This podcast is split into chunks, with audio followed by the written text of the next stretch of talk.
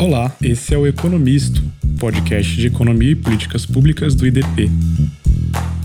Eu sou Pedro Fernando Neri e nessa temporada conversamos sobre desigualdade. Hoje o podcast recebe o Aod Cunha. O Aod é mestre e doutor em economia pela Universidade Federal do Rio Grande do Sul, a URGS. Teve também como visitante na Universidade de Colômbia, nos Estados Unidos. Foi secretário da Fazenda do Rio Grande do Sul entre 2007 e 2009. Também no Rio Grande do Sul foi presidente da Fundação de Economia e Estatística, FEE. Foi consultor sênior do Banco Mundial. Tem alguns anos uma carreira na iniciativa privada e é colunista do Infomoney. Bem-vindo a Odd, obrigado por estar com a gente hoje. Oi, Pedro. É um prazer poder falar contigo no Economisto, é, nessa série importante de entrevistas que você tem feito sobre o tema da desigualdade. Muito obrigado pelo convite. Odd, eu queria começar com um feito da sua biografia que chama a atenção de muitos. Em um estado que é símbolo por suas dificuldades fiscais, o Rio Grande do Sul, foi registrado superávit nas contas no seu período como secretário. Foi há mais de 10 anos e a última vez que isso aconteceu E também, para o ano de 2008, foi o melhor resultado desde os anos 70. Isso tem algum segredo? Pedro, acho que foi uma combinação de mais de um fator. Primeiro, ter um plano claro, havia esse plano, tinha um objetivo claro de zerar o déficit em dois ou três anos, a meta eram três, a gente conseguiu acabar antecipando em dois anos. Hum, você montar um time bom, equipe boa é fundamental, isso em qualquer lugar, no setor privado, no setor público, eu diria que no setor público ainda é mais relevante. Você ter um plano de execução, né, faseado ao longo do tempo, essas coisas não são uma evolução linear, você tem tropeços, então você tem que ter planos de contingência de como contornar isso para chegar nesse objetivo final, que na época era zerar o déficit público. E por último, e não menos relevante, talvez o mais relevante de tudo, você ter apoio político, né? mandato de quem foi eleito, que no caso era a governadoria da Cruz, que viu a importância de fazer o ajuste fiscal. Né? Sem apoio político, você tem muita dificuldade, ou é quase impossível, atingir uma meta como essa. Vale lembrar que naquele período, né, quando eu assumi como secretário da Fazenda, Fazenda, o Estado pagava fornecedores com 12 meses de atraso, o 13 terceiro era pago com um empréstimo feito no ano anterior pelo Banrisul, então o Estado já iniciava o ano tendo que pagar 13 folhas. Você tinha uma série de dificuldades muito grandes, né? Então por isso que eu digo que, apesar de ter essa meta muito clara na época, que era de zerar o déficit público em três anos, o mais importante foi ter construído um faseamento desse plano, né? Como é que você ia conseguir entregar isso ao longo do tempo, sabendo das resistências naturais. Eu acho que um outro ponto importante é que o plano de ajuste ele precisa ser visto na sociedade como algo equilibrado, algo que, se é dito que é para o benefício de todos, ele deve exigir a compreensão e esforço também equilibrado de todos. Então, teve um esforço muito grande de não reajuste de salários, né? As folhas e o pagamento nos estados correspondem ao, principal componente de despesa, então não há como no estado com o tamanho de déficit que tinha você pensar em qualquer tipo de reajuste salarial, isso gera uma série de enfrentamentos, né, de dificuldades, mas isso foi enfrentado. Você teve uma série de ações do ponto de vista do lado de receita, né? Na época se tinha um espaço grande ainda de modernização da receita, de nota fiscal eletrônica, modelos de substituição tributária. Teve uma redução também de incentivos fiscais, né? Difícil, sempre é uma negociação difícil. Teve uma frente também de reestruturação da dívida do Estado, que foi uma operação bastante ousada que nós fizemos com o Banco Mundial, né? De reestruturação da dívida associado a um plano de ajuste fiscal, mas que significou uma entrada de recursos significativos que foi usada para pré-pagamento de uma dívida que era muito cara. Né? O Estado tinha uma dívida que era chamada, né, que é a dívida extra limite, que não estava no acordo tradicional com a União, que pagava juros mais altos. Nós contratamos esse recurso do Banco Mundial a juros baixos e pré-pagamos essa dívida. Então, não tem uma bala de prata, foram várias frentes, mas eu resumiria dessa forma. Né? Você, primeiro, ter muita obstinação, ter clareza no objetivo que quer, você ter um plano para isso, um plano com contingências, né? as coisas nunca saem exatamente do jeito que você quer, ter um time bom e ter respaldo político. Sem respaldo político, você não consegue enfrentar esse tema do ajuste fiscal. Legal, Aod. Agora, você você tem escrito muito, na sua coluna inclusive, sobre privilégio na sociedade brasileira e recentemente você falou sobre um choque de integridade na sociedade. O que você quis dizer com isso? Pedro, como eu comentei na minha resposta anterior, não só o tema do ajuste fiscal, né, mas todos os movimentos, sejam de reforma, sejam de política econômica, que tem como objetivo melhorar o bem-estar da sociedade, mas cujos os ganhos, os benefícios, muitas vezes eles demoram para chegar e são difusos difusos, né? E para alcançá-los, você precisa muitas vezes implementar medidas que trazem custos localizados a este ou determinado grupo. O ajuste fiscal é um, é um exemplo típico desse, né? Todo mundo defende ajuste fiscal, mas geralmente todo mundo defende desde que as medidas de ajuste atinjam outros grupos e não a si próprio, né? Isso vale para o setor público, vale para o setor privado, vale os grupos de interesse. Isso é normal no mundo todo, mas o que a gente observa no Brasil é que a força dos grupos de interesse, principalmente nos recursos que estão do Estado, que fazem parte do orçamento público, elas são muito fortes né? e são dominantes. E aqui não é apenas das corporações públicas, né? seja em relação a benefícios, a salários mais altos. A gente poderia listar vários aqui,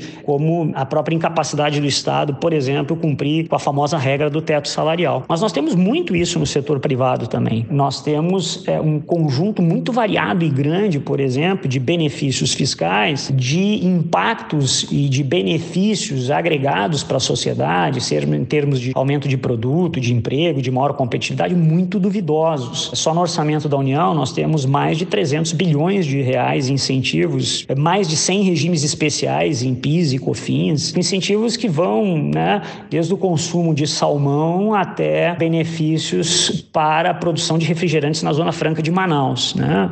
Não são todos assim, evidentemente, mas há uma lista muito variada. E o que você vê é toda vez todo mundo defende uma reforma tributária, maior justiça tributária, equilíbrio fiscal, né, reformas em aumento da produtividade para o país, mas quando você vai enfrentar esses temas, geralmente você tem um conjunto muito grande de grupos que defendem tudo aquilo que não seja lhe tirar é, privilégios, né? É, não são direitos, são privilégios, né? Quando você tem um sistema tributário aonde você tem uma incidência muito grande sobre consumidores de baixa renda, por exemplo, e você tem benefícios fiscais muitas vezes mais concentrados para consumidores de alta renda, né? Quando você tem um trabalhador que se está numa empresa está submetido a um regime tributário que paga uma carga tributária muito muito mais alta do que, por exemplo, um profissional liberal que usa o chamado modelo né, de pejotização ou cria sua própria empresa para pagar menos imposto, você começa a entrar numa série de distorções e de incentivos. Né? Todo mundo fala em querer competitividade maior da economia, mas quando você vai para diversos setores e fala, por exemplo, em abertura comercial, você começa a achar uma série de resistências. Né? O exemplo da abertura comercial, para mim, é um. Né? A abertura comercial não deixou de acontecer na economia brasileira, não foi por conta dos sindicatos de trabalhadores ou dos partidos de esquerda, são por organizações patronais, sindicais patronais, que muitas vezes defendem mercados cativos, monopólios, oligopólios. Então, isso está muito arraigado na sociedade brasileira, né? a formação de grupos de interesse buscando recursos do Estado, que são dos contribuintes como todos, mas principalmente mais incidentes sobre faixas de renda mais baixas, sobre trabalhadores de renda mais baixa. E nós precisamos enfrentar isso, né? se nós realmente queremos um país mais próspero, com mais produtividade, que gere mais riqueza. E isso isso tem a ver com integridade, sim, é uma integridade de propósito né, e uma honestidade de defender ações que são benéficas para o país e que provavelmente vão exigir sacrifícios mais compartilhados dentro da sociedade. Beleza, vamos falar então um pouco de uma dimensão dessa questão de privilégio, que é o privilégio no setor público. Muitas pessoas têm dificuldade de entender porque existem, às vezes, remunerações tão altas no serviço público a despeito do teto constitucional, prevendo que ninguém deveria ganhar mais que um ministro do Supremo. Você já foi secretário e ainda acompanha as finanças nos estados. Por que é tão comum pagamentos acima do teto? Bom, eu acho que a, a explicação mais rápida e simples é que os principais beneficiários dos pagamentos acima do teto têm muita força, né? muito poder. E essas remunerações mais altas, em maior profusão, em maior escala, por exemplo, estão no poder judiciário, né? que é quem acaba julgando né, as leis e processos, inclusive aqueles quando se questiona a própria regra do teto salarial. Vale lembrar que essa é mais uma regra fiscal, né? ainda que seja uma regra infrafiscal, né? ela não tenha o tamanho de uma regra de teto de gastos ou algo assim, mas eu acho que ela é muito relevante porque ela dá um sinal muito importante para o conjunto do funcionalismo público. Né? Eu sempre digo que não é só o tema do quanto que poderia se economizar aplicando efetivamente esta regra legal, que é uma regra legal, né? ela foi criada desde lá de 2003 e veio evoluindo, mas ela é muito clara né? Qualquer servidor público não deveria receber mais do que o salário do ministro do Supremo Tribunal Federal, né? que está em R$ 39.300 atualmente. E aquilo que começou a ser exceção em alguns casos virou uma profusão de casos, né? não só no Poder Judiciário, no Ministério Público. E aqui eu não estou falando só governo federal,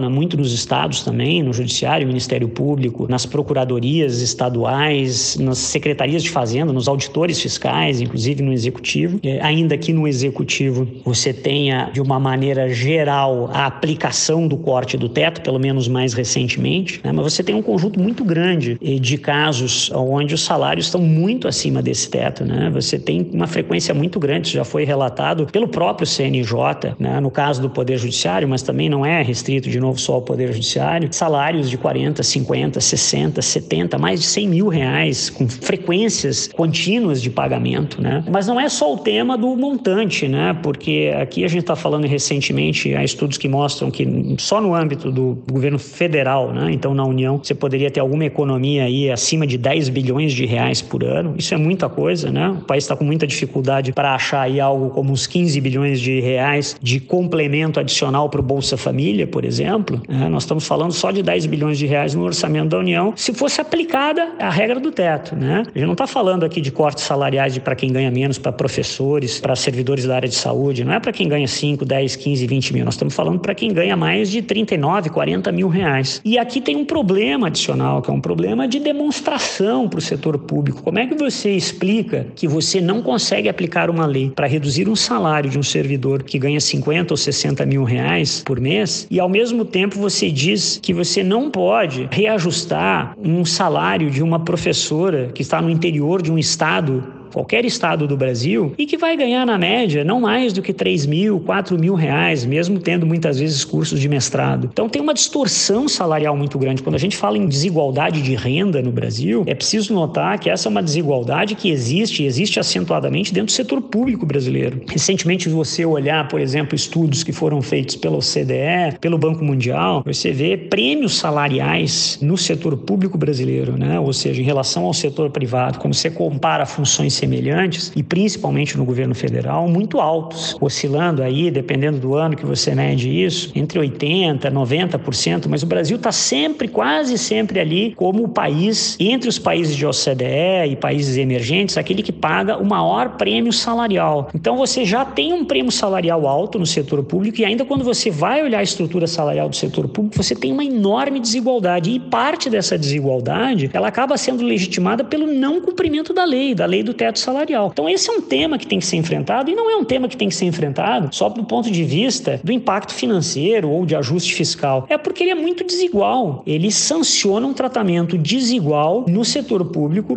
para uma maioria de servidores públicos em áreas essenciais, como, por exemplo, na prestação de serviços da educação pública, da saúde e da segurança, que ganham muito menos e se sentem injustiçados corretamente ao ver casos como este. A Ode, agora, o Brasil vai passar por um momento muito difícil em 2021, né? O estado de calamidade acaba no final do ano de 2020 e com o estado de calamidade acaba também ou acabam também as flexibilizações para o resultado primário, para o teto de gastos que valeram ao longo desse ano. E recursos terão que ser direcionados ou deveriam ter que ser direcionados para assistência aos mais pobres e aos desempregados, lembrando aí que 10 milhões de pessoas deixaram de trabalhar no Brasil por conta da pandemia. Mexer na folha de pagamentos do setor público é parte da solução? Pedro, é fato que não só o Brasil, mas o mundo todo passou por um período extraordinário, está passando ainda, né, com a pandemia. Não só o Brasil, mas o mundo inteiro, todos os países tiveram que se dedicar a planejar e executar programas de auxílio temporário a pessoas, a empresas. E quando a gente olha para o Brasil, o que chama atenção é que a dimensão das diferentes frentes de ajuda, seja a empresas ou a pessoas, as famílias, mas principalmente o auxílio emergencial, foi de um tamanho muito significativo. Né? O Brasil, ele em termos do PIB, ele gastou eh, bem mais do que a média dos países emergentes. Ele só não gastou mais que Estados Unidos, Canadá, Japão, Reino Unido e Alemanha, mas gastou mais do que a maioria da Europa, gastou mais do que a maioria da América Latina. Né? Ele gasta hum, isoladamente nesse conjunto de medidas, só com isso quase 10% do PIB. E então, assim, você ajudou efetivamente as pessoas mais pobres, mas você injetou muita renda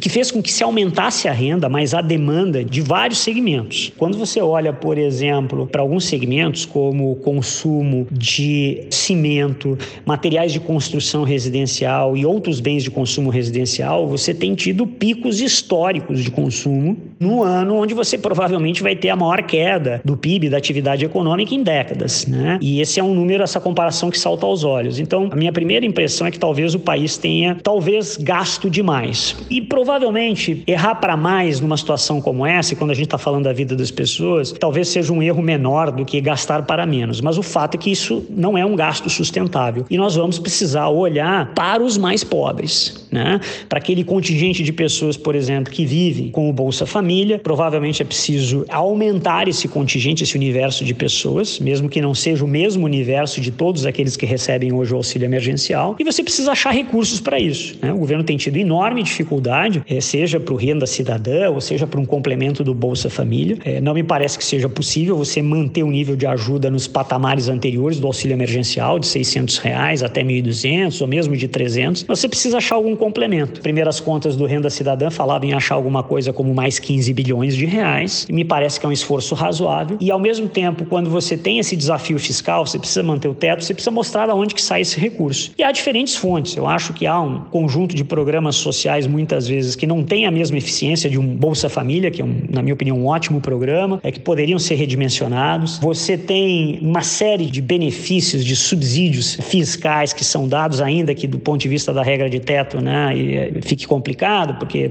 aumento de receita não resolve o problema do teto de gastos, como todos sabem, mas de qualquer forma é, é uma fonte de recursos. E eu acho que esse tema de o setor público, o funcionalismo público dar uma contribuição durante algum tempo para financiar essa ajuda às pessoas mais pobres do país, eu acho que é relevante, seja do ponto de vista de algum período sem reajustes salariais. É, de novo, nós estamos falando de uma categoria que teve seus empregos garantidos, enquanto milhões de brasileiros no setor privado perderam os seus empregos ou estiveram estão sob ameaça de perder os seus empregos. Então, o setor público tem estabilidade do emprego, né? Que tem uma razão que foi criada no passado, mas existe, o fato é esse. Não teve redução salarial. Então, acho que é um mínimo, por exemplo, você não ter aumento salarial. Mas eu acho que dá para se pensar mais do que isso, sim. Em vários dos países você teve contribuições temporárias dentro do setor público, mesmo na América Latina. A Colômbia fez isso. É, nós acabamos de falar sobre a aplicação do teto salarial, que as estimativas mostram que só dentro da União você poderia estar coletando algo como 10 bilhões de reais. Né? E, de novo, nós estávamos falando aqui há pouco a tentar achar 15 bilhões de reais para melhorar a situação do Bolsa Família e, e atingir mais pessoas. Então, eu acho sim que o setor público, funcionalismo público, nesse momento, nesse, que é muito importante, nós estamos falando de, de famílias pobres, de renda muito baixa, possam ser beneficiados. Eu acho que é um contingente de pessoas que pode dar sim a sua contribuição nesse momento importante do país. Beleza, Odd. Voltando então ao tema de privilégios de uma forma mais ampla, eu queria falar com você sobre um tema que você discorreu recentemente na sua coluna. A Helena Landau deu uma entrevista outro dia dizendo que o combate à desigualdade com responsabilidade fiscal deve ser a agenda dos liberais para 2022. Como que você vê essa relação entre liberalismo e desigualdade? Eu concordo com a Helena e principalmente eu concordo com o fato de que é preciso né, que uma agenda liberal para o Brasil incorpore o tema da desigualdade. Primeiro porque o nível de desigualdade que nós temos no país, ele não é aceitável. Você tem um nível de desigualdade, seja pelo critério que for medido, por índice de Gini, se você olhar só para renda, enfim, para diferentes outros tipos de serviços que impactam o bem-estar uh, da sociedade, você tem um nível de desigualdade brutal no Brasil. Né? E isso, além de ser um tema relevante do ponto de vista de princípio de justiça social, ele é um tema relevante também para a própria capacidade de crescimento do país. Né? Se você for olhar modernamente para teorias de crescimento econômico, você vê o quanto que desigualdades acentuadas, não só desigualdade de renda, impactam a capacidade de o país crescer, de a produtividade aumentar, do capital humano se desenvolver. E aqui eu acho que é um ponto importante, né? É, mais do que a gente olhar para desigualdade de renda e pensar em medidas diretas de intervenção na distribuição de renda, que em alguns casos eu acho que há muito espaço sim no Brasil, principalmente, por exemplo, do ponto de vista do sistema tributário, que é extremamente injusto uh, no Brasil, uh, eu acho que é você pensar da forma correta dentro daquilo que eu entendo como princípios modernos do liberalismo econômico, e não só os modernos, né? se nós formos para os liberais clássicos como Adam Smith, Mill, Hume, se a gente for olhar mesmo para Friedman, a preocupação em você, primeiro, ter eh, níveis mínimos de renda adequada, ela sempre teve presente. Mas mais do que isso, é a preocupação em você dar acesso igualitário a condições de desenvolvimento humano, igualdade de oportunidades. Eu acho que esse é um princípio que os liberais no Brasil deveriam estar mais engajados. Eu acho que é algo que liberais ou economistas de mercado, ao longo das últimas décadas, se descuidaram. Nós, eu vou me incluir aqui como um economista de preferência liberal, é, se deu muita atenção, por exemplo, a temas como combate à inflação, e que era uma agenda relevante no Brasil na década de 70, 80, 90, né, ao tema do ajuste fiscal, como ainda se dá, mas se descuidou e deu a impressão de que o tema do enfrentamento à desigualdade era um tema da esquerda ou de economistas heterodoxos ou algo assim. Né? E eu acho que esse é um equívoco. Faz parte de uma agenda liberal correta você ter muita preocupação, principalmente, em enfrentar o tema da desigualdade de oportunidades. Não é porque um sujeito nasce numa família rica ou pobre que ele tem que ser condenado a uma vida de acesso mínimo ao bem-estar social, ao seu desenvolvimento pleno, simplesmente porque ele nasceu rico. E isso é importante. É, o país destrói o seu capital humano, destrói a capacidade de desenvolvimento é, se você deixa a margem de acesso a uma educação de qualidade mínima, a condições de saneamento, de saúde, de segurança. Né? Isso, evidentemente, que exige várias frentes e é complexo. Né? Você precisa melhorar a qualidade da educação numa escola pública da periferia, mas você tem que dar alimentação adequada a crianças que são pobres, você precisa ter saneamento. Essas crianças e as famílias não podem ter medo de ir à escola e serem assaltadas. Então há uma frente gigantesca que precisa ser enfrentada. O país precisa recuperar e provavelmente ele vai ter que ser, eu diria e defendo, acho que a gente precisa ter uma agenda mais firme em relação a isso, porque não é só melhorar as condições de acesso e de redução à desigualdade atualmente, né? O fato é que o Brasil constituiu um nível de desigualdade de renda e em, em vários outros critérios de bem-estar social muito grande, porque acumulou ao longo de décadas este nível de desigualdade de acesso a oportunidades. Então, nós vamos provavelmente ter que ter ações mais assertivas, mais firmes, para enfrentar essa chaga que é este nível de desigualdade que o país tem. E acho sim é, que deve fazer parte de uma agenda liberal e de resgate dos corretos valores liberais, enfrentar tema da desigualdade e principalmente da desigualdade de acesso a oportunidades no país. Beleza. Audi, nós costumamos encerrar aqui a nossa conversa com uma recomendação de conteúdo para os nossos ouvintes, um paper, um artigo de jornal, um livro, um vídeo. O que, é que você recomendaria para quem quer se aprofundar mais em alguma das coisas que você levantou? Eu vou indicar dois livros. Um primeiro livro que original é inglês, mas tem tradução também para o português e é acessível aqui no Brasil, que é do Luigi Zingales, da Universidade de Chicago, que é traduzido já para o português, né? O Capitalismo para o Povo, e que fala bastante de, enfim, como uma economia numa democracia liberal, enfrentando os chamados grupos de interesse, pode gerar um capitalismo e uma economia de mercado que seja benéfica para a maioria da população, inclusive, enfim. Então, acho que está bastante ligado a essas discussões que nós temos feito sobre liberalismo, combate às desigualdades desigualdades. E também um outro livro recentemente publicado aqui no Brasil, de um economista que eu gosto muito, nosso amigo aqui em comum, Marcos Mendes, e o título é Por que é tão difícil fazer reformas no Brasil? Eu acho que é um livro muito relevante para nós entendermos o tamanho do desafio e a complexidade do desafio que é fazer reformas em qualquer lugar do mundo, mas principalmente no Brasil. É um livro importante do ponto de vista da economia política das reformas e eu também recomendo. Valeu a Todd, muitíssimo obrigado pela sua participação aqui no nosso podcast. Eu que agradeço mais uma vez o convite, Pedro. É um prazer sempre falar contigo e ainda mais é, nesse espaço é, tão importante aqui que você ajudou a criar para discutir um tema tão relevante para o nosso país, que é o tema da desigualdade e como enfrentá-la. Muito obrigado.